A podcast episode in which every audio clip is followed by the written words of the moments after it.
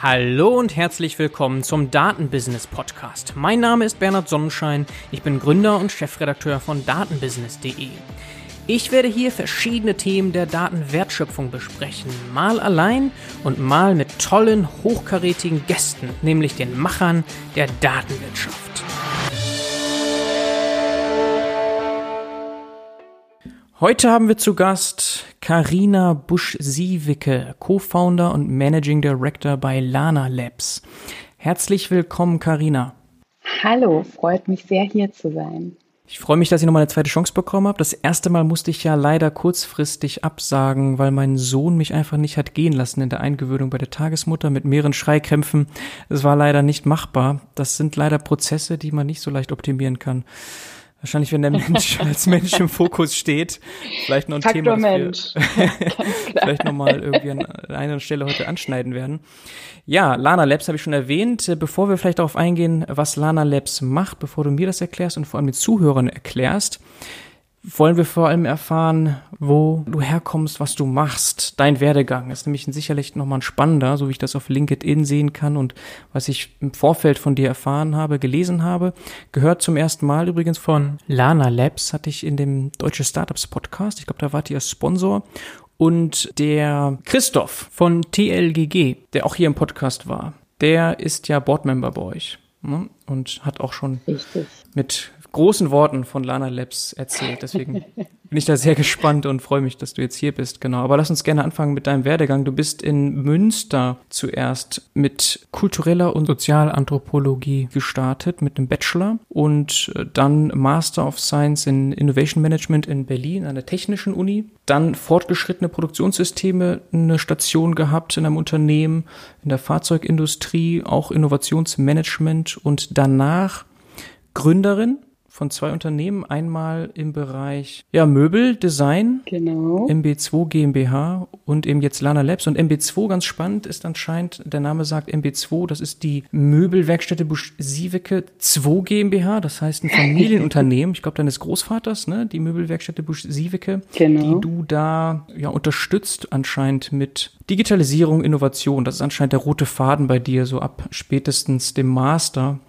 das dich begleitet bis heute als Geschäftsführerin und Gründerin von Lana Labs. Aber ich glaube, besser kannst du das Ganze noch mit deinen eigenen Worten erklären. Ja, sehr gerne. Ähm, ja, mein, mein Werdegang mit Sicherheit kein, kein ganz klassischer. Also wie du es selber gesagt hast, habe ich in, in Münster angefangen mit einem Zweifach-Bachelor, was damals eine ganz großartige Möglichkeit war, nämlich etwas Spannendes und etwas Sinnvolles äh, jeweils zu tun. Denn ich habe nicht nur Kultur- und Sozialanthropologie studiert, was mir ähm, ja jede Menge neue Perspektiven gebracht hat. Es hat meinen Horizont extrem erweitert, äh, damals dieses Thema überhaupt so einen anderen Blick auf die Welt äh, zu gewinnen, was mir in meiner späteren Tätigkeit im, im Innovationsbereich äh, garantiert enorm ähm, auch weitergeholfen hat. Und auf der anderen Seite habe ich Ökonomik studiert als zweites Fach und so damit auch einen, einen relativ klassisch wirtschaftswissenschaftlichen Background, zumindest so in den Grundfesten ähm, mitbekommen. Mhm. Und darauf aufbauend, genau, habe ich dann an der TU Berlin irgendwann mit, dem, ähm, mit der Vertiefung im Innovationsmanagement angefangen. Ich habe damals in Münster schon gearbeitet, auch im Bereich Existenzgründung, ähm, habe dort in der Unternehmensberatung äh, Gründern, Unternehmern äh, geholfen, ihr Geschäft zu starten, schon damals Businesspläne, Finanzpläne mit äh, entwickelt. Also habe schon wirklich ganz früh angefangen mit dem Thema und bin auch grundsätzlich immer mit so einem Blick durch die Welt gegangen, äh, wo sehe ich Opportunitäten, wo kann man mehr draus machen. Also schon in unserer WG damals in Münster haben wir viele Abende am Küchentisch damit verbracht, potenzielle Geschäftsideen äh, ja, zu durchdenken. Also das war für mich immer ein spannendes Thema. Ähm, ja, später in Berlin ähm, Im Studium äh, war es wieder eine extreme Bereicherung, ganz neues Themenfeld, Innovationsmanagement, diese ganze Thematik, Digitalisierung, neue Geschäftsfelder, Modelle, das kam damals wirklich gerade auf und, und wurde überhaupt ähm, ja, wahrgenommen und in der äh, Universität überhaupt ansatzweise in ersten Theorien diskutiert. Das war äh, eine, ganz spannende Zeit. Und dann, wie du ja richtig gesagt hast, wenn man jetzt noch mal ein bisschen weiter zurückguckt, wo komme ich eigentlich her? Ich äh, komme aus Ostwestfalen und in Ostwestfalen baut man klassischerweise Massivholzmöbel unter anderem oder Möbel insgesamt. So eben auch meine Familie, die äh, genau dort jetzt in dritter Generation Möbel baut, äh, klassisch im Auftrag für den Handel mit einem Teil auch Privatkunden dort im Direktvertrieb regional. Naja, und dann mit MB2 später auch einen digitalen eigenen Vertriebskanal aufgebaut. Also MB2 haben wir gestartet naja, tatsächlich als so ein, so ein naja, man könnte es mal sagen, Innovationsprojekt innerhalb des Familienunternehmens, wo man gesagt hat, der Möbelhandel ändert sich mhm. und wir müssen über, über digitale Vertriebswege hier nachdenken. Wir sind in einem extrem hochpreisigen, ähm, hochqualitativen Segment unterwegs, also wie man es aus dem klassischen Möbelhandel im, im Gehobenen eben kennt. Und das war äh, damals wirklich schwer ein, einzuschätzen, auch ob es möglich sein wird, in der Qualitätskategorie Möbel über das Internet zu verkaufen. Ja, also für etwas, was man nicht anfassen kann, ähm, was äh, naja, in der Regel per Vorkasse bezahlt werden muss. Es sind Maßanfertigungen, die individuell für den Kunden gemacht werden. Insofern schon viele Risiken dabei, viele Herausforderungen, die es zu lösen galt. Und ähm, ja, das sind wir damals angegangen. Und ja, wie ich heute sagen kann, haben wir das erfolgreich umsetzen können. Das war ähm, aber damals tatsächlich äh, in, in den Anfängen gar nicht mal so klar. Und das waren wirklich so die ersten Schritte, wo wir gemeinsam dann auch in der Familie gesagt haben, okay, wir probieren das jetzt aus. Ich habe das mit meinem Partner Johann zusammen aufgezogen. Wir haben beide studiert und haben gesagt, okay, das machen wir jetzt einfach neben, neben dem Studium, probieren es aus und bauen es einfach selber komplett auf. Mhm. Haben komplett den Online-Shop ähm, selbst gebaut, die kompletten ähm, Marketing, Vertriebsstrategien etc. drumherum gebaut. Alles Stück für Stück, äh, iterativ, ohne Venture Capital klassischerweise, sondern hier wirklich eine ganz klassische Digitalisierungsstrategie im Familienunternehmen, aber dann eben in einer externen Gesellschaft. Also wir haben das dann klassisch ausgegründet, aufgebaut. Genau, heute ist Johann Geschäftsführer von MB2. Wir haben ähm, ein Showroom hier in Berlin, in Rummelsburg ähm, bisschen im, im Osten raus, sehr schön direkt an der Spree, haben wir 400 Quadratmeter Ausstellungsfläche und ja, sind heute auf jeden Fall an einem Stand, wo wir sagen können, dass wir äh, zumindest im Online-Segment definitiv der führende Premium-Hersteller für, für Massivholzmöbel sind. Und das ist auf jeden Fall ein ganz schöner Schritt aus so einer Bootstrap-Geschichte raus, das kann ich Absolut. sagen. Sehr beeindruckend. Sehr beeindruckend. Das war 2013, habt ihr damit angefangen, ne? so Ende 2013. Genau, so die, genau, so die ersten Schritte, genau, ja. Mhm. Und heute, äh, wenn du sagst, ähm, es war damals gar nicht absehbar, heute, wenn man sich die Kurse zum Beispiel von Wayfair anschaut oder Home24, nur so als Indiz, scheint es ja also wirklich äh, mainstreamig zu sein, auch große Sachen online zu bestellen. Das, davon werdet ihr wahrscheinlich auch profitieren, wenn du sagst, das Online-Geschäft steht gut da. Ja, ich glaube, was, was wir gut geschafft haben, ist es einfach, um unser hochwertiges Produktsegment online extrem gut abzubilden. Es ist grundsätzlich natürlich möglich, große, große Möbelstücke über das Internet zu verkaufen. Ich würde sagen, die Größe und das Volumen äh, sind natürlich eine große Herausforderung, aber gar nicht die größte, sondern das ist die Qualität. Denn wenn man bei Home24 oder Wayfair überlegt, was da an Retourenquoten dahinter stehen wird, einfach aufgrund von Transportschäden, die ich bei so einem hohen Durchschlag gar nicht vermeiden kann, voraussichtlich, plus die Qualität, äh, die ich eben nicht wie wir 100 Prozent im Griff habe. Mhm. Das führt zu extremen Effekten, gerade wenn ich das auf so einer äh, Skalierung mir anschaue. Also da sind ganz, ganz viele Herausforderungen, die gerade im Premium-Möbelbereich nochmal ein bisschen anders gelagert sind ähm, als, genau, als bei diesen breiter aufgestellten Anbietern. Mhm. Und du hast das nie Fulltime gemacht, also erst neben dem Studium und dann überschneidet sich ja das auch schon mit deiner Tätigkeit in einem Unternehmen, in der Fahrzeugindustrie, wo du Projektmanager warst und dann aber auch später bis heute Gründerin von Lana Labs. Oder hattest du auch eine Phase, in der du fully committed an MB2 gearbeitet hast? Ähm, also fully committed war ich natürlich immer. ein, ein Tag hat ja auch mehr als acht Stunden, da, ja. da passen ja ein paar Firmen rein. Nein, aber ähm, ja. Ist, äh, es ist natürlich so, also ich habe das während des Studiums angefangen und ich finde es auch extrem spannend, um das alles aufzubauen und hochzuziehen. Und jetzt habe ich ja aber sowas studiert, was ich eben Innovationsmanagement nannte und es ging auch ganz viel um Technologiemanagement und überhaupt neue Technologien. Und ich habe einfach gemerkt, dass mich das extrem interessiert. Und, und E-Commerce und so, das war da gerade so das Ding und der Trend und vielleicht auch schon fast wieder vorbei, aber irgendwie war das dann so, so klar, das ist jetzt irgendwie so ein klassisches Handelsding mit einer ganz großen Herausforderung, die es zu lösen gilt. Aber das ist jetzt nicht das, was die, die Welt bewegt. Ja, und und davon angetriggert und weil ich auch damals ein, ähm, eine Werkstudentenstelle schon hatte bei der Inpro, in der Firma, wo ich dann auch meinen, meinen ersten Job wirklich angefangen habe, das war ein Joint Venture von damals noch Volkswagen, Daimler, Siemens, ThyssenKrupp und Sabic. Und die machen gemeinsam in, in Berlin Innovationsforschung für die Automobilindustrie, also wirklich so Innovationsprojekte, ähm, neue Ansätze dort zu entwickeln. Also ein, ein ganz tolles Konzept, eine, eine super Idee und das war extrem spannend. Also dort im Bereich vom Innovationsmanagement als, als Technologie-Scout wirklich viele Studien über äh, die, die Zukunft von technologischen Anwendungen in diesem Bereich ähm, aufzubauen. Das war für mich extrem spannend, in dem Bereich weiterzumachen.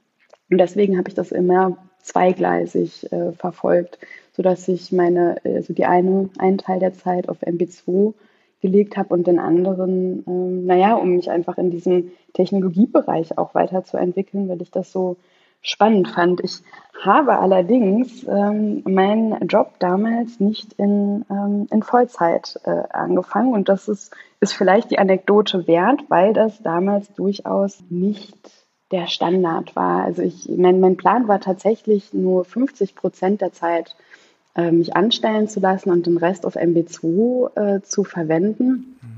Und dann haben mich damals dort meine, meine Vorgesetzten überredet, doch nochmal darüber nachzudenken, denn ähm, wie es denn aussehe, wenn ich meinen mein Karriereeinstieg mit einem Teilzeitjob vollziehe, dass das ja doch sehr ungewöhnlich wäre und, und, und vielleicht wirklich nicht gut. Und das war ganz interessant, weil, weil das äh, wirklich das erste Mal war, dass dass dort ein, ein Berufseinsteiger den Wunsch hatte, nicht Vollzeit zu arbeiten. Das war ganz interessant. dass Ich meine, heute mit New Work und so weiter, da sind wir irgendwie, so ist das nicht mehr so ungewöhnlich, aber da in diesem relativ klassischen Kontext ähm, haben wir uns dann auf 80 Prozent äh, geeinigt am Ende, ja, sodass dann alle Seiten beruhigt waren. Ähm, aber das war irgendwie wirklich ganz, ganz spannend, dass das sehr, sehr ungewöhnlich war und ja, für, für mich war das dann so auch gut. Ja. Aber tatsächlich habe ich dann ähm, beides immer parallel verfolgt, ja. Mhm, sehr beeindruckend. Also die 20 Prozent plus die Zeit, die dann noch so bleibt, war ausreichend, um so dermaßen Skin in the Game zu sein, um das Ganze wirklich zu einem Erfolg zu führen. Das finde ich sehr, sehr spannend. Vielleicht eine kleine Anekdote noch von mir, weil das so persönlich da reinpasst. Also mein Vater ist Augenoptiker Meister, hat einen kleinen Laden und ist immer so stolz auf sein Handwerk, aber bei allem anderen, da ähm, hat er so seine Probleme, also auch mit Marketing und das ganze Online-Geschäft und so weiter. Und für mich ist immer die Herausforderung dabei, ja, man kann mit Rat und Tat da zur Seite stehen, aber wenn man wirklich was bewegen möchte, also dieses diesen handwerklichen Betrieb irgendwie die Zukunft führen möchte, dann muss man schon deutlich mehr Skin in the Game zu sein. Und das beweist du ja. Ne? Also es reicht nicht vielleicht mal hier und da zu sagen, ja, du brauchst eine Facebook-Seite oder ich mache mal für dich einen, äh, einen kleinen Online-Shop oder so. Nein, um das Ganze wirklich weiterzuführen, diesen Familienbetrieb weiterzuführen, muss man deutlich mehr Skin in the Game sein. Vielleicht sogar ein Spin-off gründen, so wie du das mit deinem Partner gemacht hast, mit der MB2 GmbH. Also ja. Also das äh, finde ich wirklich sehr schön, sehr beeindruckend. Ähm, würdest du sagen, der Ursprung war sehr explorativ, um das mal abzuschließen, oder auch ein bisschen aus der Not heraus? Also hattest du damals den Need gesehen, online aktiv zu werden? Also wie, wie ich vorhin schon gesagt habe, bin ich ein Mensch, der wirklich einfach in Opportunitäten denkt, mhm. wo er geht und steht. Und das war für mich einfach eine, eine ganz offensichtliche Opportunität, einfach in der Situation zu sein, eine Produktion zur Verfügung zu haben. Ja, also da, das ist ja überhaupt, also Zugriff auf eine Produktion zu haben, die etwas für einen produziert, was man dann weiter vertreiben kann. Das ist ja von der Voraussetzung her erstmal einfach eine, ja, eine super Chance die ich nicht ungenutzt lassen wollte. Das war einfach mein erster Gedanke, da kann man was draus machen. Klar mit dem Gedanken, das digital zu vertreiben. Das war irgendwie, also natürlich der, der Ursprungsgedanke. Mhm. Und die erste Idee ganz ursprünglich war, hm, naja, wir haben natürlich Verschnitt, wenn wir Massivholzmöbel produzieren, was kann man denn aus dem Restholz machen? So Nachhaltigkeit ist für mich ähm, immer ein, ein begleitendes Thema gewesen. Also ist jetzt vielleicht nicht ganz so typisch wenn man jetzt darüber nachdenkt, meine erste Station in der Automobilindustrie. Aber auch hier muss man natürlich schauen, was, was sind die Prozesse, was sind die Themen, ähm, um Ansätze für Verbesserung und, und auch nachhaltigere ähm, Umsetzung überhaupt entwickeln zu können, ja. Und äh, wir sind bei den Möbelwerkstätten Busch Sieveke da wirklich schon sehr gut aufgestellt. Ich meine, wir arbeiten natürlich mit natürlichen Ressourcen. Wir haben Solarpaneele auf dem Dach und sind da äh, heizen mit, mit Holzspänen, also sind da schon äh, komplett neutral sozusagen mit, mit Ökostrom äh, versorgt. Und dann ist aber die Frage, was macht man ansonsten noch mit dem Verschnitt? Und die erste Idee war damals aus dem Restholz iPad-Ständer zu machen und eine Qi-Ladebox. Das war die ursprüngliche Idee, so ein bisschen Technik mit äh, diesen Holz. Sachen zu verbinden. Ich weiß nicht, Qi, also inzwischen ist der, der Wireless äh, Charging Standard ja ein bisschen verbreiteter. Damals dachte ich, das ist wirklich das Wahnsinnsding. Und ähm, ja, dann kam ein iPhone nach dem anderen raus, ohne äh, Wireless Charging. Und das ganze Thema ist leider nicht, nicht ganz so geflogen, ähm, wie wir uns das erhofft hatten. Aber gut, das war ganz spannend, ne? überhaupt erstmal ähm, solche Prozesse, also Produktentwicklung mit so einer Technologie und wie bringt man das mit dem Holz zusammen, um dann festzustellen, Dinge im Bereich von 100 bis 200 Euro zu verkaufen, mhm. ist auch so semi spaßig, sage ich mal. Ne? Also das ist einfach wirklich ein ja. anderes Geschäft, wo man überlegen muss, okay, wie kommt man zu einem soliden Geschäft mit Produkten äh, in, in dieser Art, was auch einfach aufwendig ist mit einer Produktion in Deutschland, die nicht auf Kleinteile ausgelegt ist. Das sind ganz viele Herausforderungen gewesen, wo man dann irgendwann gesagt hat, okay, es war jetzt ganz nett, um damit mal zu starten, aber vielleicht äh, machen wir doch klassisch Möbel und dann haben wir den ersten Tisch entworfen und ähm, ein paar weitere, haben den, den Shop gebaut damit und äh, saßen irgendwann, das werde ich nie vergessen, es war äh, am Engeldamm in unserem ersten Showroom in Berlin Mitte. Es war irgendwie 22 Uhr abends. Ich saß mit Johann zusammen noch vorm Rechner und dann kommt die erste Online-Bestellung rein und wird per PayPal mit Vorkasse bezahlt.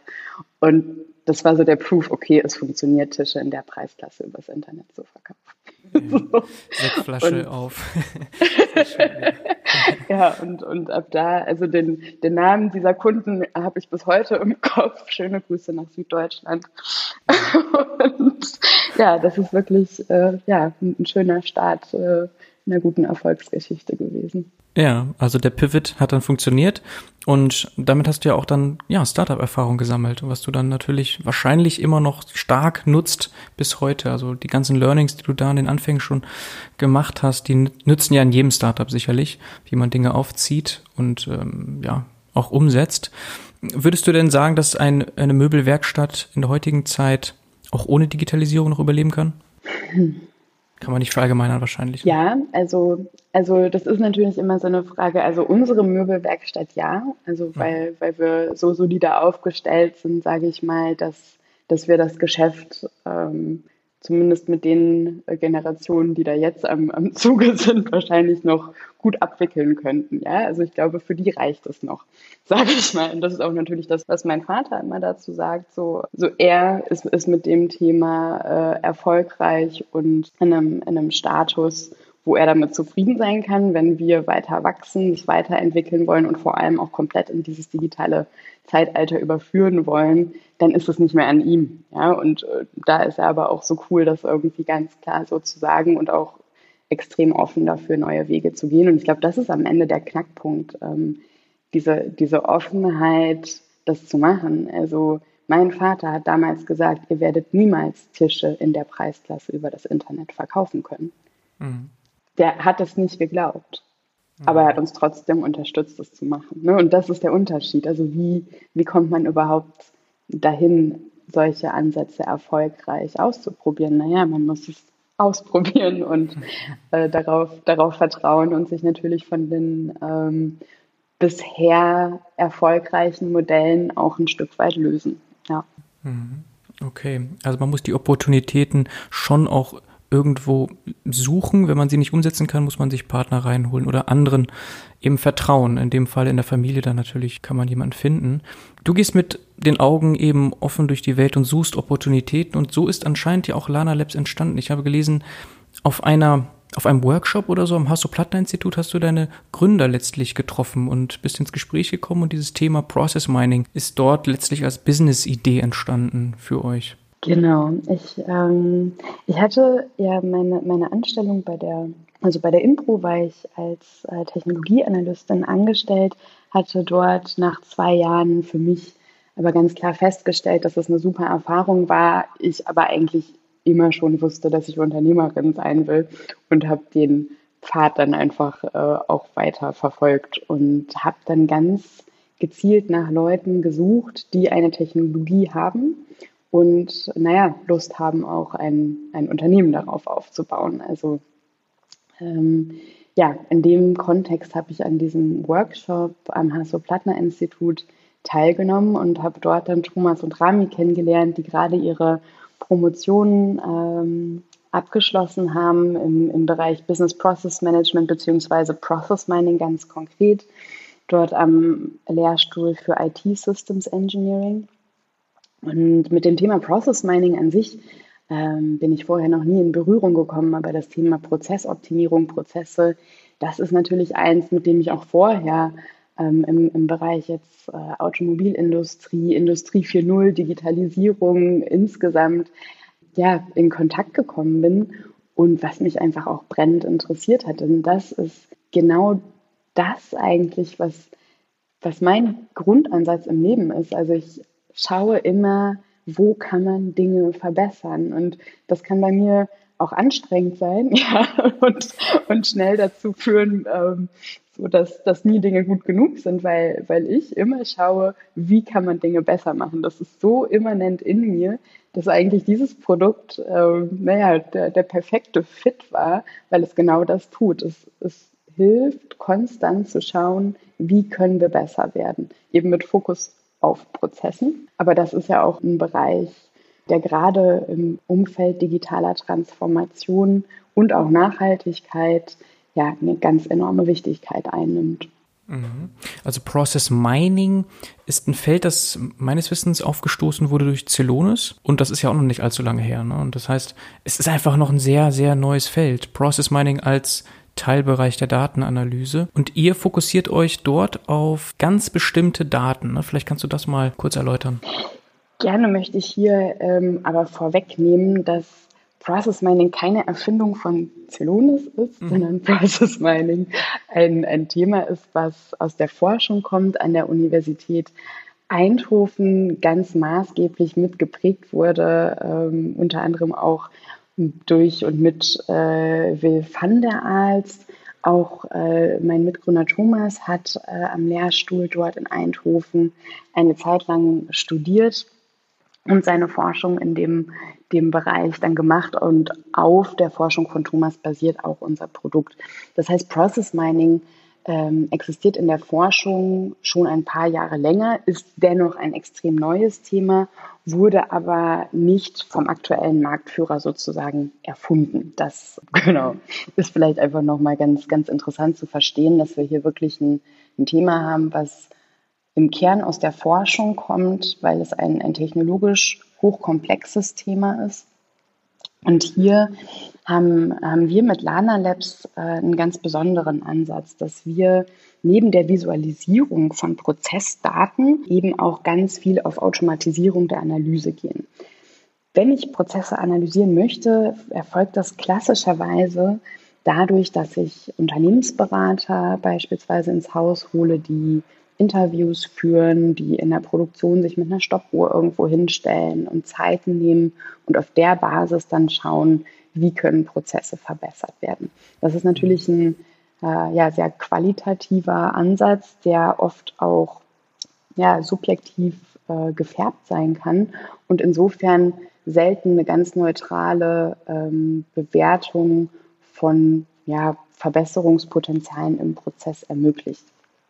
Und ähm, deswegen gehen wir im Process Mining auf einen datenbasierten Ansatz, wo wir die Daten, die bei der Ausführung eines Prozesses im IT-System gelockt werden, auswerten und auf der Basis dann Verbesserungsmaßnahmen identifizieren.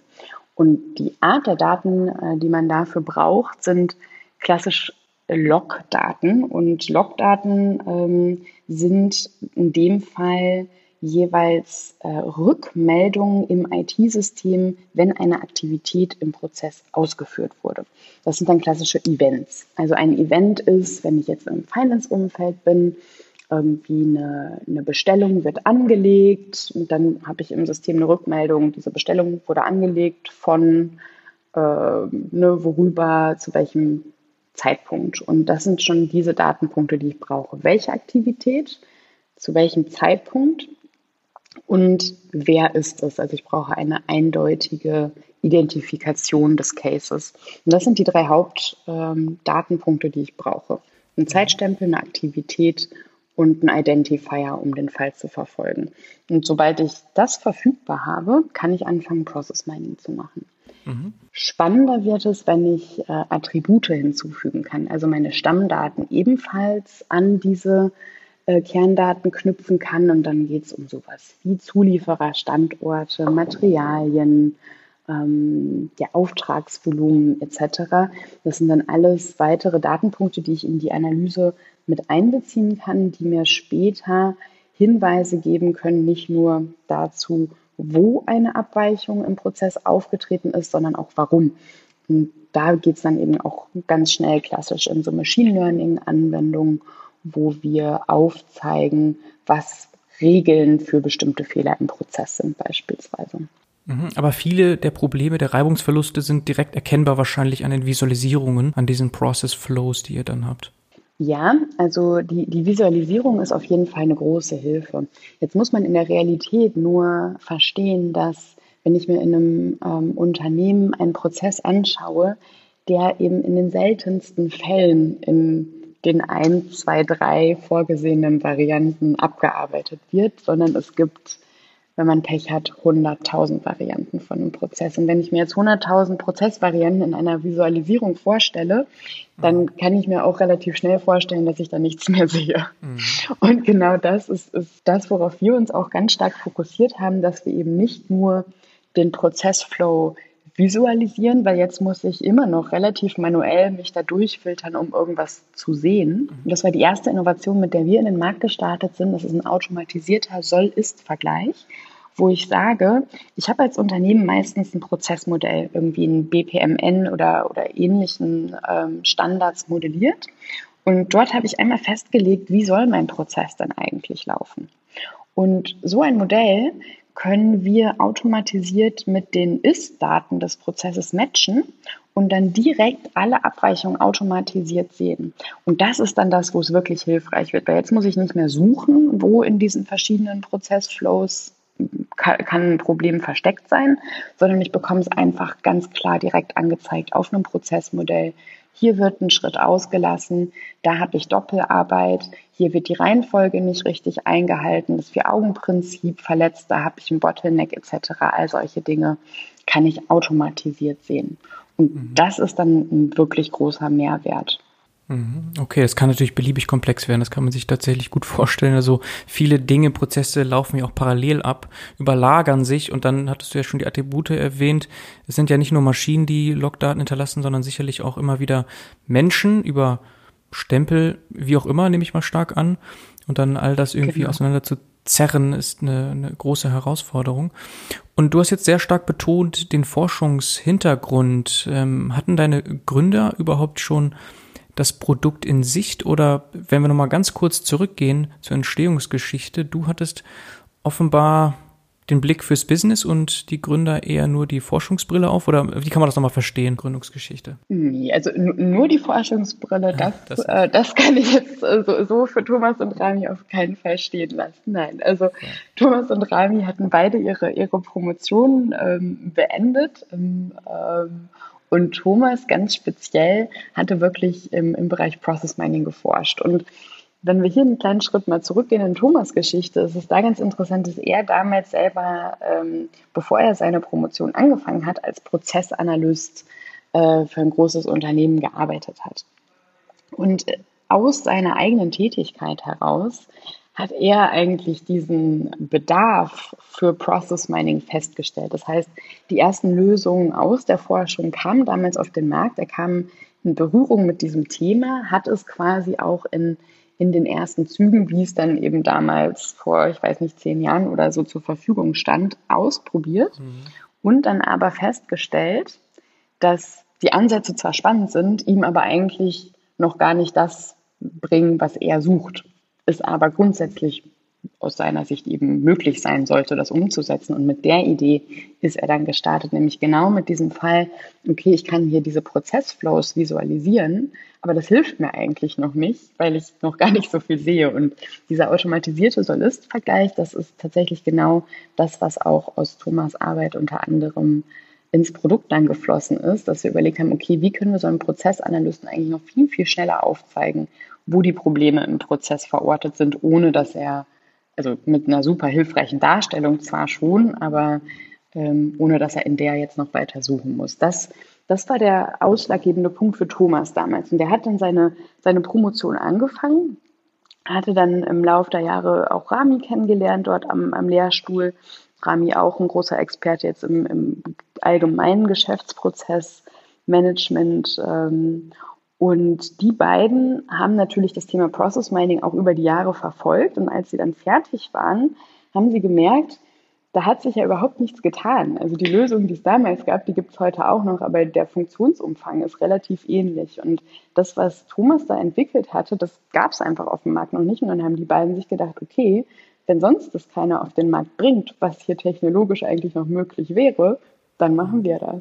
Und mhm. die beiden waren dann ganz konkret auch auf der Suche nach äh, einer dritten Person ah, mit ja. ein bisschen mehr der, der Businessbrille. Und dann war das einfach, ja, man wird es, glaube ich, hört sich ja immer so pathetisch an, aber manchmal sind es sind es Schicksalsbegegnungen. Mhm. Das sollte dann einfach so sein, genau. Mhm. Aber der Workshop war sicherlich auch schon so ein bisschen angelegt, dass sich äh, Unternehmer oder potenzielle Entrepreneurs auch treffen und matchen können. Das stimmt, aber dass, mhm. dass du dich in einem Dreierteam findest und es von der ersten Sekunde an einfach funktioniert und du sofort weißt, dass es passt und das ist eine Ex also du brauchst ja, du musst ja verschiedene Dinge bewerten. Es sind einmal die Menschen, das ist das Wichtigste. Du musst so viel Zeit mit deinen Mitgründern verbringen. Und da würde ich sagen, ist einfach ähm, ja, es ist extrem wichtig, dass es gut funktioniert. Und das war wirklich ähm, dadurch, dass wir da dann natürlich auch ein bisschen zusammenarbeiten konnten, sehr schnell klar, dass das ein extrem ähm, guter persönlicher Match ist. Und dann war diese Geschäftsopportunität so glasklar, zumindest aus meiner Brille. Ja, also es gibt natürlich, es gibt immer viele Ideen und dann muss man sich überlegen, okay, ist da jetzt wirklich der Markt und der Need etc. Aber Prozessoptimierung äh, zu digitalisieren, das ist kein einfaches Geschäft. Das, das ist nochmal eine andere Geschichte. Ja? Also Enterprise-Software zu verkaufen, das ist kein einfaches Geschäft. Aber dass der Markt und der Bedarf äh, da ist, das war glasklar. Und das ist auch eine ziemlich gute Situation, wenn man in der ist. Mhm, mhm. Und ähm, hast du Platten-Institut? Ihr schreibt auf der Seite, Milana Labs ist ein Spin-off äh, von diesem Institut. Und das Hasso-Platten-Institut wiederum ist ja sehr stark verbandelt mit SAP. Ist SAP in irgendeiner Form involviert bei euch? Ähm, nein, tatsächlich gar nicht. Also mhm. wir haben von Anfang an ganz viel Wert darauf gelegt, dass wir äh, agnostisch aufgestellt sind. Mhm. Das heißt, natürlich werten wir auch SAP-Prozesse und Daten aus. Ähm, unsere Spezialität ist aber tatsächlich sehr heterogene IT-Systemlandschaften zusammenzuführen für die Prozessanalyse. Und das ist auch ein bisschen der Kern, der uns äh, unsere Technologie ausmacht. Während Process Mining ganz klassisch hauptsächlich im, im ERP-Umfeld, also im SAP-Finance-Umfeld eingesetzt wird für solche Prozesse wie Procure to Pay oder Order to Cash, also Bestellprozesse etc., ähm, wo es relativ einfach ist, die Daten aufzubereiten. Ähm, denn dort habe ich in der Regel idealerweise eben ein System, aus dem ich die Daten zusammenführen muss und kann auf der Basis dann ähm, naja, relativ zügig in die Prozessanalyse gehen. Mhm. Wenn wir uns jetzt aber komplexere Umfelder anschauen, wie beispielsweise äh, produzierende Unternehmen, wo wir unseren Schwerpunkt drauf legen, haben wir in der Produktion vielleicht ein SAP, aber das ist mit sehr großer Wahrscheinlichkeit ganz stark gecustomized. Wir haben vielleicht irgendwelche Legacy-Systeme, die Unternehmen selbst geschrieben haben. Wir haben irgendwelche Manufacturing-Execution-Systeme, die dort angebunden sind. Vielleicht zapfen wir von einzelnen Maschinendaten ab. Also da haben wir eine ganz, ganz andere Systemlandschaft und die zusammenzubringen ist ähm, häufig eine Herausforderung, weil viele der Unternehmen gar nicht das Know-how intern, zumindest nicht in ausreichendem Maße zur Verfügung haben, um solche Datenaufbereitung für Process Mining überhaupt zu machen. Und das ist was, das haben wir ganz früh festgestellt, dass dieses Know-how in den Unternehmen ja einfach noch nicht vorhanden ist. Also woher auch? Process Mining ist ja auch ein neues Thema und Data Scientists, das wirst du ja selber äh, wissen, sind jetzt einfach nicht äh, ja, in, in ausreichendem Maße verfügbar in den Unternehmen, um digitale Transformation so voranzubringen, wie man es eigentlich tun könnte. Und deswegen bringen wir jetzt tatsächlich ganz aktuell im, im September ein ganz neues großes Feature auf den Markt, Lana Connect. Und Lana Connect ist ein No-Code, Low-Code Process Mining ETL wirklich ähm, nur auf den Process Mining Anwendungsfall fokussiert, eine Drag-and-Drop-Oberfläche, mit der Business-Anwender ihre IT-Systemlandschaften und Datenstrukturen ganz einfach zusammenklickern können und so diese Datenaufbereitung ein ganzes Stück weit weg von den knappen Ressourcen äh, von IT und Data Science wegzunehmen und hin dazu, mehr den, den Fachanwender zu enablen, Datenaufbereitung selber zu machen, um dann Process Mining zu machen. Denn das ist heute wirklich noch ein Thema, was die Verbreitung dieser neuen Analysemethodik, die ein essentieller Faktor ist in der digitalen Transformation, die aber hier die Adoption einfach noch verlangsamt, weil die Datenanbindung für viele noch eine Herausforderung ist. Und dafür bringen wir jetzt aber die Lösung auf den Markt, die das zum Glück endlich löst. Und dadurch erwarten wir uns auch noch mal einen ganz enormen Effekt in der Verbreitung von Process Mining, auch gerade was den Mittelstand betrifft, weil wir dort jetzt ja einfachere Möglichkeiten anbieten können, schneller das Thema Process Mining umzusetzen und dann auch zu skalieren im Unternehmen. Mhm. Es gibt ja diesen generellen Trend so Richtung Self-Service Analytics, Guided Analytics, Augmented Analytics. Und du hast ja schon gesagt, Automatisierung ist ein ganz, ganz wichtiges Thema bei euch. Letztlich die innovative Stärke, die ihr in den Markt bringt. Ist das auch das Thema, was du in allererster Linie siehst? Also neben dem äh, Lana Labs Connect. Ist das so die größte Innovation, die uns erwartet in der nächsten Zeit? Ist die zunehmende Automatisierung auch im Process Mining, dass wir Business-Anwender haben, die als Citizen Data Scientists diese Analysen fahren können? Oder siehst du da noch etwas anderes ähm, im Bereich Process Mining kommen? Ja, ähm, ich sehe das vor allem, glaube ich, dadurch ermöglicht, dass wir deutlich intelligentere Analysen im Process Mining umsetzen können. Also wir haben die, die Process Mining Basics, die, die stehen. Und jetzt geht es wirklich in die nächste Stufe der Entwicklung von Process Mining Lösungen, wo ich gucken muss, wie kann ich den Nutzer am besten unterstützen und was sind die Erkenntnisse, die ich dem Nutzer ganz proaktiv zur Verfügung stellen möchte, damit er seinen Prozess oder sie seinen Prozess verbessern kann. Und das ist unter dem Stichwort Automatisierung völlig korrekt zu verorten. Was dann dahinter steckt, sind einfach ähm, Machine Learning, AI-Anwendungen, die einem Nutzer ähm, automatisiert sagen werden, nicht nur gestern ist ein Fehler passiert, sondern eigentlich morgen wird ein Fehler passieren und am besten tust du jetzt A, B, C, D, um ihn zu vermeiden. Genau dahin wird es kommen, einfach eine noch bessere Steuerung des Prozesses zu ermöglichen mit Vorhersagen, mit Simulationen, ja, um hier einfach die Prozesseffizienz nochmal zu steigern. Mhm. Und natürlich auch den, den, ja, den Fachanwender da wirklich zu enablen und zum Strategen zu machen in diesem Bereich, und eben ja, das, das Data Crunching äh, deutlich zu minimieren und die Ressource Mensch, also in diesem Fall natürlich auch da einzusetzen, wo, wo sie am wertvollsten ist, ja, ähm, nämlich in der Interpretation von Ergebnissen, im Verstehen von Kontextinformationen. Ich glaube, das wird ein Feld sein, wo wir überlegen müssen, wie kriegen wir so Human Knowledge noch mehr in solche Analysen. Das ist aus meiner Sicht ein ganz spannender äh, Fakt und was ein weiteres Innovationsthema sein wird, was wir voranbringen wollen, ist das Thema äh, Data Sharing und Collaboration. Denn es ist super, wenn ich intern meine Prozesse im Griff habe. Häufig entstehen aber Ineffizienzen an den Schnittstellen zu meinen Zulieferern innerhalb dieser Wertschöpfungskette. Und diese Ineffizienzen, die wir zwischen Unternehmen haben, die gilt es äh, nochmal besser anzuschauen und hier wirklich zu verstehen, können wir hier nicht mit Process Mining und Ansätzen von Data Sharing und Collaboration noch viel größere Effizienzgewinne realisieren, als wir das alleine als Unternehmen können.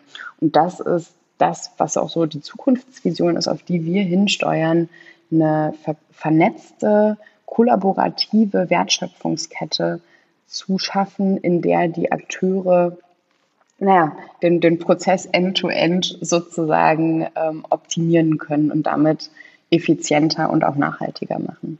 Mhm. da müssten ja dann beide Seiten Lana Labs haben. Oder könnte man sich das auch anders vorstellen, dass dann trotzdem die Systeme, wenn wir mal ganz abstrakt reden, miteinander sprechen können? Ja, also das sollten wir ähm, im Rahmen von Standards aufsetzen. Also da geht es jetzt um, um was Größeres als nur Lana Labs, mhm. sage ich mal. Ja, also Lana Labs sollte natürlich ein, ein, ein großer Player in diesem Bereich äh, sein und, und wird es mit Sicherheit auch. Aber ich glaube, hier sollten wir uns eher auf Standards des Datenaustausches äh, unabhängig irgendwelch, also von irgendwelchen Anbietern mhm. verständigen, um hier natürlich einfach eine, eine große Verbreitung und Adoption zu realisieren. Mhm. Weil gerade die Fahrzeugindustrie ist ja geprägt von diesen sehr, sehr komplexen Netzwerken von Zulieferern und Zulieferern und so weiter. Da kann man sich das also sofort vorstellen, dass es da sehr viel Sinn machen würde, wenn die einzelnen Systeme ihre Prozesse gemeinsam optimieren können. Ne? Korrekt, korrekt. Und das ist, das ist was, wo heute natürlich einfach ganz viel Unsicherheit, Unwissenheit äh, und auch unter Garantie viele äh, regulatorische, wettbewerbstechnische Herausforderungen noch bestehen. Ähm, aber wenn wir uns eben anschauen, unter was für einem äh, Kostendruck gerade diese Industrie steht und auch was aus meiner Sicht gesellschaftlich ja schon auch mehr und auch politisch langfristig mehr kommen wird, ist eben auch die Verpflichtung, dass wir neue Technologien heute nutzen müssen, um effizienter zu werden.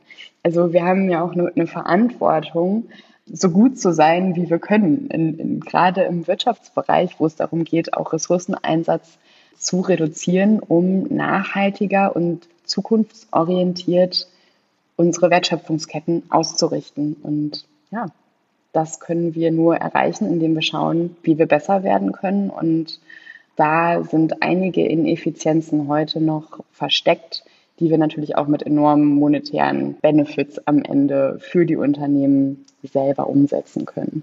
Mhm, jetzt haben wir die Fahrzeugindustrie angesprochen. Hast du vielleicht ein anderes Beispiel oder auch eins in der Fahrzeugindustrie, das du konkret besprechen kannst? Klar, also in, in der Fahrzeugindustrie geht es bei Prozessoptimierung jetzt im, im, Produktionsumfeld natürlich ganz klassisch um Optimierung von, so, von der Performance so einer Produktionslinie. Ja? Und da geht es um, um Durchlaufzeitenoptimierung, um Bottleneck-Analysen, um ähm, Ausreißer in, in den Taktzeiten, um Effizienzen hier äh, zu, zu steigern.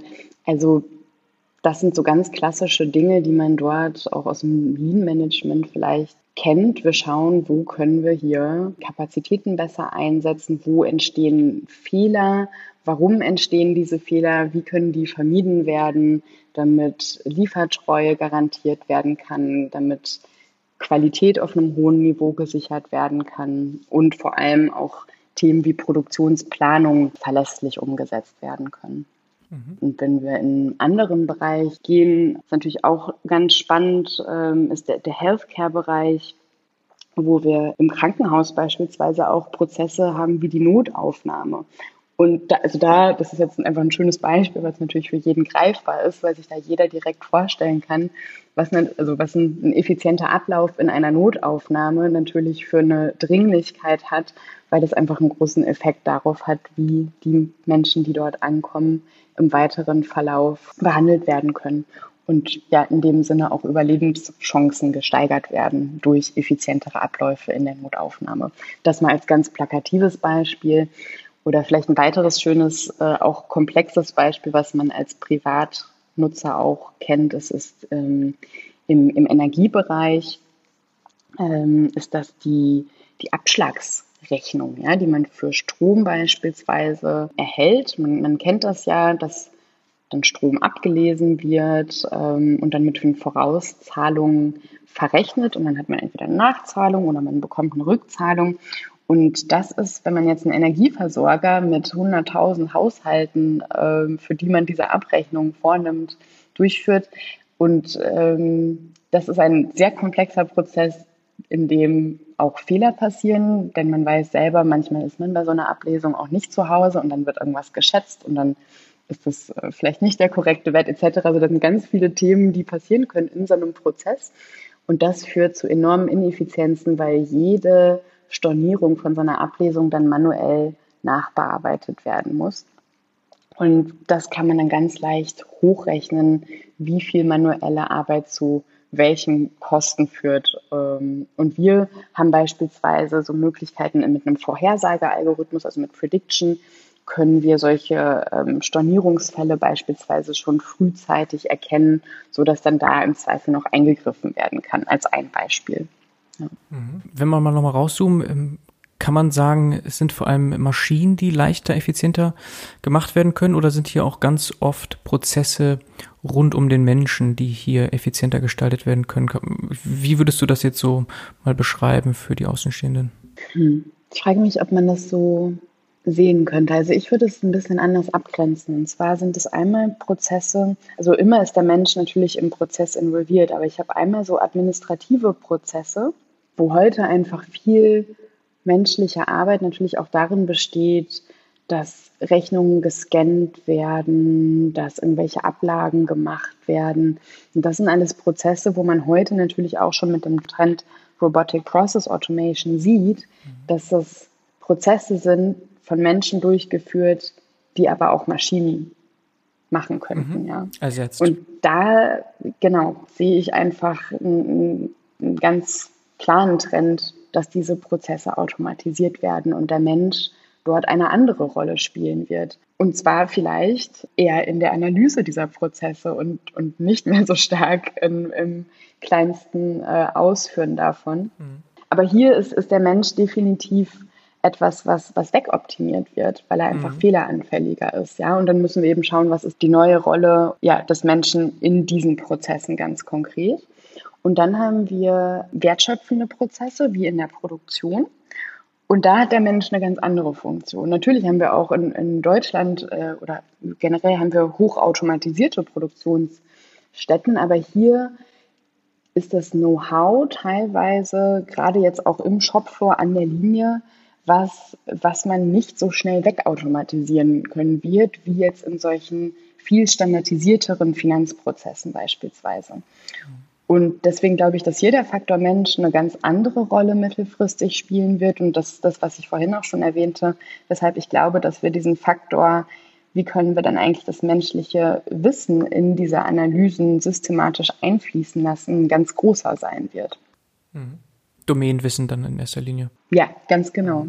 Ganz mhm. genau, weil das können Maschinen so schnell nicht nachlernen. Also mhm. Was Erfahrung von 40 Jahren an der Linie stehen mhm. bedeutet. Mhm. Aber so wie du es beschreibst, heißt das im Grunde, äh, vor allem Maschinen sorgen dann für die Effizienz am Ende, weil die kann man ja auch einstellen nach Belieben und synchron zueinander gestalten und das heißt, das RPA und Process Mining, das geht irgendwo so Hand in Hand eigentlich. Ja, für, die, für diese administrativen Prozesse auf jeden Fall. Mhm. Ich glaube, am Ende liegt es in der Verknüpfung von all diesen unterschiedlichen Punkten, die ich habe. Also ich kann, klar kann ich jede einzelne Maschine irgendwie effizienter einstellen, aber ich muss es ja schaffen, meine Prozessketten Ende zu Ende durchgängig zu verknüpfen, um wirklich zu verstehen, wo kann ich dort die maximale Effizienz rausholen. Deswegen glaube ich nicht, dass es so viel an der einzelnen Maschine liegen wird, sondern die Herausforderung für Unternehmen wird sein, ihre Prozesse von Anfang bis Ende durchgängig abzubilden, um wirklich zu verstehen, was im Unternehmen passiert und wo die Hebel wie angesetzt werden müssen. Mhm.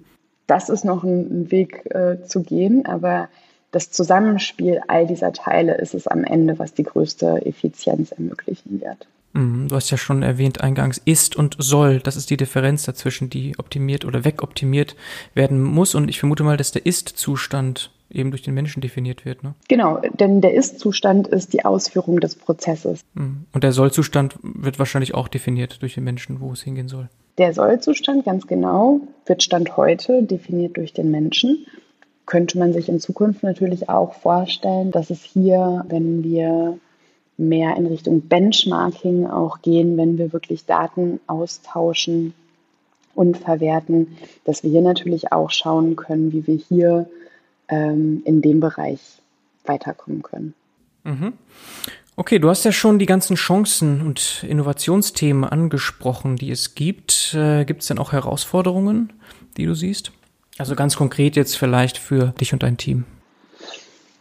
Gut, da sind wir jetzt in einem, in einem klassischen ähm, Start-up-Kontext. Wir wachsen. Das ist immer eine Herausforderung. Mhm. Also eine Series A steht wahrscheinlich an? Eine Series A steht an, mhm. das ist korrekt. Genau. Und insofern sind das die klassischen Herausforderungen, die jedes wachsende Unternehmen hat. Mehr Mitarbeiter finden, das Wachstum gut gestalten. Jetzt ganz akut natürlich äh, durch Corona ausgelöst, äh, eine neue Strategie zu, wie arbeiten wir miteinander ähm, aufzusetzen. Ja, das ähm, sehe ich aber als sehr spannende Herausforderung tatsächlich. Und ähm, vor allem jetzt natürlich auch unser, ähm, unser neues Lana Connect ganz erfolgreich in, in den Markt zu bringen. Für uns ist das ein, ein klarer Gamechanger für den ganzen Markt. Und das gilt es jetzt aber auch in die Breite zu tragen. Genau. Mhm. Für das Lana Connect-Thema gibt es aber noch kein Material, was man hier verlinken könnte, vielleicht in den Shownotes. Wir haben äh, ein Launch-Event am 23. September, was wir sehr gerne verlinken können. Und mhm. äh, genau. Ja, dann machen wir das doch. Kann ja sein, dass der eine oder andere Zuhörer. Da gibt es dann, ja. dann alle Informationen. Dann, dann nutze ich das gerne auch als, als weiteren Teaser, denn der Christoph Bornschein wird zum Launch-Event von Lana Connect auch eine Eröffnungskeynote halten. Und ah. die Anna von den Berliner Wasserbetrieben wird als erste Nutzerin live von ihren Erfahrungen erzählen, wie sie jetzt endlich die Daten für Process Mining ganz einfach aufbereiten kann. Genau. Sehr schön, okay, das verlinken wir auf jeden Fall in den Show Notes.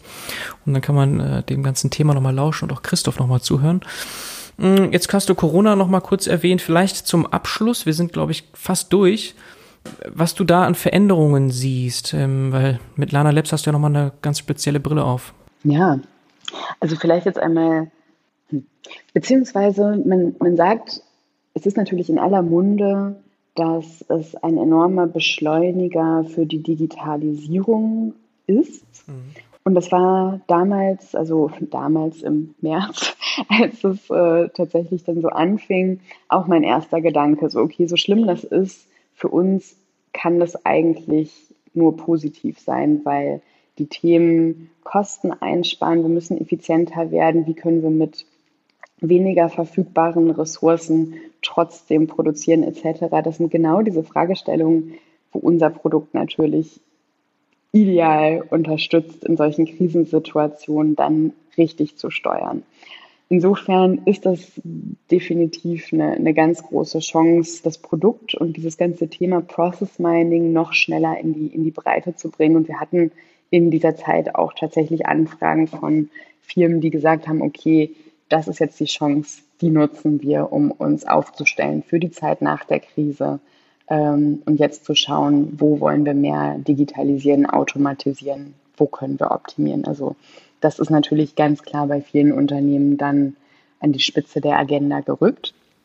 Ähm, aus unserer internen Perspektive ähm, sehe ich einen Faktor der wirklich, also natürlich finanziell, aber auch aus Nachhaltigkeitsgesichtspunkten ein wirklich äh, guter ist. Und das ist ähm, die Notwendigkeit von, von Live-Meetings, die, glaube ich, jetzt wirklich eine ganz andere Bedeutung bekommen hat, wo man sonst eben wirklich für ein bis zwei Stunden Meetings ähm, durch, durch halb Deutschland fährt, wir mit dem Zug äh, in der Regel, aber dass man solche Themen jetzt sehr viel natürlicher äh, per Videocall lösen kann. Ich glaube, das ist eigentlich für alle Seiten eine ganz, ganz positive äh, Entwicklung äh, langfristig. Mhm. Wobei man auf der anderen Seite natürlich auch schauen muss, wie, wie wird es mit mit dem persönlichen Kontakt grundsätzlich weitergehen, auch äh, im Team, mit Kunden etc. Da werden, glaube ich, neue Formate gefunden werden müssen. Wir zum Beispiel haben schon angefangen, auch Workshops jetzt digital umzusetzen ähm, mit einigen Tools. Und es hat unglaublich Spaß gemacht und funktioniert auch sehr gut. Also ich glaube, da muss man sich jetzt einfach Stück für Stück rantasten, ähm, wie das erfolgreich funktionieren kann. Mhm. Ich muss ja an einer Stelle nochmal nachbohren. Du bist ja Expertin für das ganze Thema Innovation Management. Das hast du ja schon von der Pike auf gelernt mit Studium und dann eben auch angewendet. Mhm. Jetzt haben wir ja die beiden Pole. Innovation auf der einen Seite, aber auch dann Kosteneinsparung, Effizienz, Steigerungen und so weiter. Und irgendwo zwischen diesen beiden Polen in der Corona-Krise, ja, befinden sich Unternehmen. Sie wollen Kosten sparen. Das heißt aber vielleicht auch Innovation stoppen. Ja, nein, vielleicht. Äh, wie siehst du das aus der Innovation Management Perspektive? Müsste man jetzt vermehrt tatsächlich in genau diese Themen, Process Mining unter anderem, investieren oder kannst du es verstehen, wenn Unternehmen sagen, wir müssen das verzögern? Vielleicht hast du da nochmal eine ganz eigene Meinung dazu. Also ich, ich glaube, da würde ich mal plakativ sagen, wenn ich heute nicht in Innovation investiere, brauche ich mir morgen um Kosten einsparen keine Sorgen mehr zu machen. Mhm. das hat sich dann von selbst erledigt. Mhm. De facto ist es so, und, und ich merke das einfach aus, aus meiner unternehmerischen Brille, diese Zeit, in der wir jetzt sind, die birgt Chancen, und zwar viele. Es ist äh, sehr herausfordernd natürlich, aber es gibt viele Veränderungen, durch die sich extrem viele Opportunitäten auftun. Und da bin ich wieder bei meinem Lieblingsthema. Mhm. Ähm, das, das ist quasi eine, also zumindest für mich, also ich habe jetzt ja noch nicht, noch nicht so viele unterschiedliche Phasen hier der wirtschaftlichen Entwicklung der letzten Jahrzehnte mitgemacht, aber für mich ist das eine Zeit, die fühlt sich anders an. Und es ist eine Zeit, in der viele Neuerungen möglich sind. Und deswegen glaube ich, muss man das nutzen.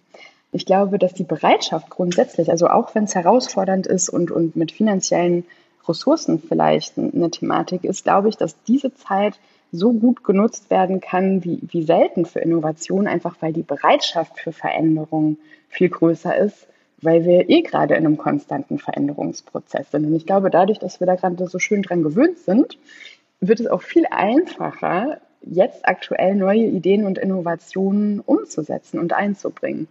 Und deswegen ist das ein Zeitkorridor, den man auf keinen Fall verschlafen sollte. Die Zeit für Innovation ist jetzt. Und außerdem würde ich Innovation und Kosteneinsparung auch nicht voneinander entkoppeln, denn wenn wir über Innovation reden, jetzt im, im Kontext von, von Lana und, und Prozessoptimierung, es geht ja um Innovationen, die uns ermöglichen, besser zu werden. Besser zu werden in dem, was wir tun. Und besser werden hat ganz viele Dimensionen und eine davon ist auch Kosten einsparen. Von daher glaube ich, geht das alles sehr gut einander einher und die langfristige Wettbewerbsfähigkeit zu erhalten, ist nun mal nicht möglich ohne Innovation. Und hätte mein Vater damals darauf bestanden, dass man Tische über das Internet nicht verkaufen können wird und gesagt, da investiere ich jetzt keinen Euro an, an Produktionskapazitäten oder sonst was rein, naja, dann würde das auch anders aussehen heute. Insofern mutig vorangehen und ja, dann funktioniert das schon. Wow, das waren, das waren jetzt echt äh, richtig gute Abschlussworte. Ich glaube, so gut hat bisher noch kein Gast einen Bogen gespannt.